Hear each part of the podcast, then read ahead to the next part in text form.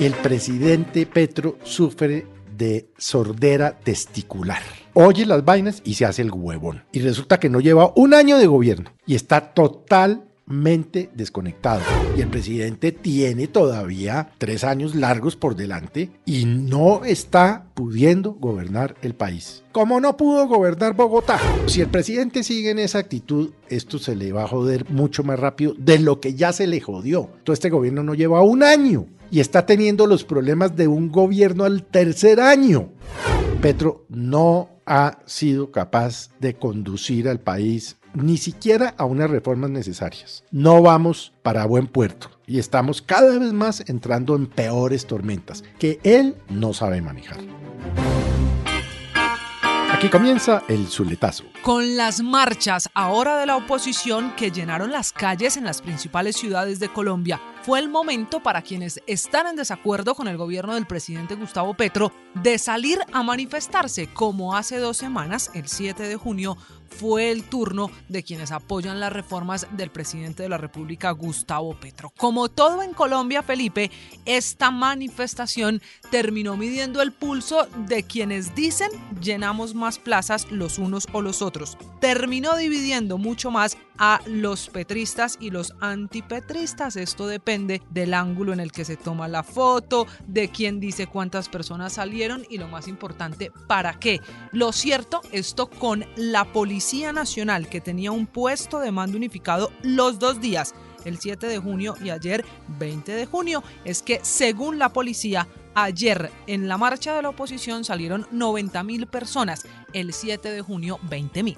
Pues sí, la verdad es que como son cifras oficiales, pero a mí me preocupa más que el número de personas que salieron, 20 mil o 92 mil o 43 mil en Medellín y tal, es la desconexión del presidente, María Camila, porque ese trino antes de montarse en el avión rumbo a Francia me parece un trino bastante desafortunado. Ah, sí. Porque el presidente, pues, eh, básicamente dice... Em, pues hay unas marchas ahí, no llenaron y tal, y la cosa, yo no sé si tú lo tienes Se lo ahí. voy a leer. Es un mensaje que pone el presidente de la República, Gustavo Petro, a las 9 y 42 de la noche, con una foto aérea tomada, al parecer, por un dron en la Plaza de Bolívar. Y escribe el presidente de la República. Así fue. Débil en la costa caribe, débil en la costa pacífica. No logró llenar la Plaza de Bolívar de Bogotá y fue fuerte, como siempre, en Medellín y Santander.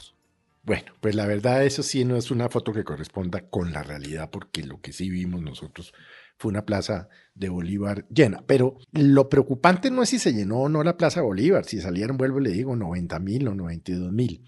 Es la posición arrogante del presidente. Mire, yo lo voy a decir con respeto. El presidente Petro sufre de sordera testicular. Es decir, oye las vainas y se hace el huevón. Y resulta que no lleva un año de gobierno María Camila, y está totalmente desconectado, polarizando. Ayer le enterraron la reforma laboral. Él dijo que eso era muy grave, pero él juega. Es culpa de los medios de comunicación, es culpa de los grupos económicos.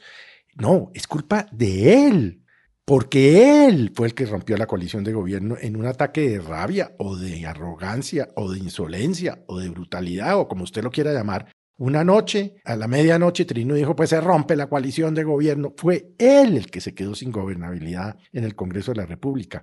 Los partidos políticos, hace una semana el propio presidente Gaviria, director del partido, le mandó una carta lanzándole un salvavidas. Mire, siéntese con nosotros, miremos qué, qué rescatamos de, de las reformas. Hagamos, no la contestó. Y de, de manera desapacible, el ministro del Interior Velasco salió y dijo, no, nosotros no hablamos con los directores de los partidos, sino con los parlamentarios. Y al meterse en el tema de los parlamentarios, les podría pasar lo que en su momento le pasó, por ejemplo, a Gidis Medina y a Teodolindo Bendaño, que acabaron presos porque por puestos cambiaron una votación. Fíjese que ya hoy, hoy, hay una indagación preliminar en la Corte Suprema de Justicia en contra de 19 parlamentarios que en el mismo dicho del entonces presidente del Fondo Nacional del Ahorro, el doctor Rondón, dijo, es que les estamos dando puestos porque estos esto es colaboración burocrática, esto no es mermelada y tal. Y van a acabar enredados y enredados y enredados y enredados. Y lo grave, vuelvo y le digo, es que el presidente no quiere oír, no quiere oír, no quiere oír ni a sus asesores, ni a las calles, ni a los de su partido, ni, ni absolutamente a nadie. Y le ha echado la culpa de todo a todo el mundo, menos a quien se la tiene que echar. Porque todo este escándalo último de la, de la niñera y de la empleada y del polígrafo y del suicidio del coronel Dávila y de los supuestos 15 mil millones de que habló Benedetti, pero de, los otros 3 mil millones, todo, es fuego amigo. Eso viene de adentro. Es decir, esas declaraciones no vienen de unos extraterrestres que aparecieron allá a decir unas cosas y el presidente tiene todavía tres años largos por delante y no está pudiendo gobernar el país. No lo está pudiendo gobernar. Como no pudo gobernar Bogotá, porque como no es una persona disciplinada, y la prueba de que no lo es es que llega tarde a todo.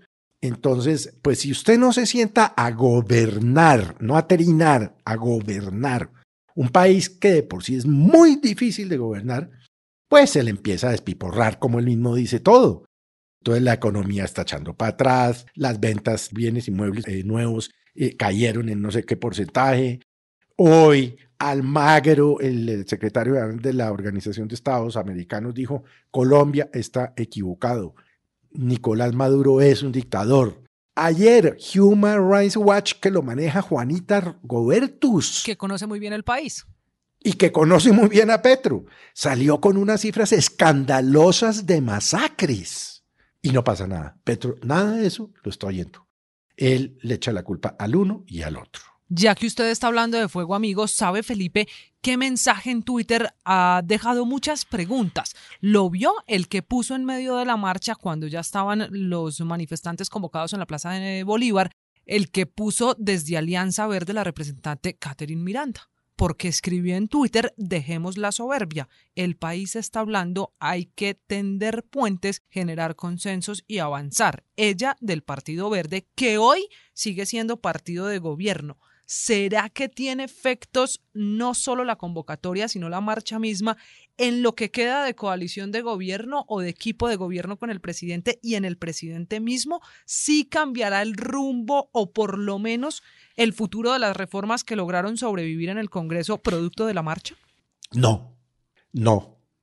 Entre más acorralado, más intransigente. Entre más le digan qué hay que hacer, menos va a ceder porque Petro es beligerante, a él le gusta la confrontación, ese es su talante, no es un talante distinto de ese, de una persona que se forjó en la guerrilla, ¿no? Con ese talante y con esa cosa de pelear y no dejarse joder de nadie y no sé qué.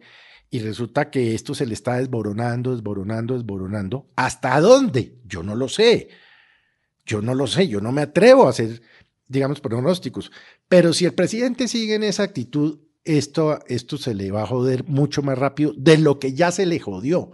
Porque es que vuelvo y le repito y soy insistente en esto, este gobierno no lleva un año y está teniendo los problemas de un gobierno al tercer año. Oiga lo que le digo. Y resulta que le quedan 36 meses, y entonces que golpe blando, que no sé qué. No, no, no, no, no. Petro no ha sido capaz de conducir al país ni siquiera a unas reformas necesarias. No vamos para buen puerto y estamos cada vez más entrando en peores tormentas que él no sabe manejar. Este es el Zuletazo. Boombox.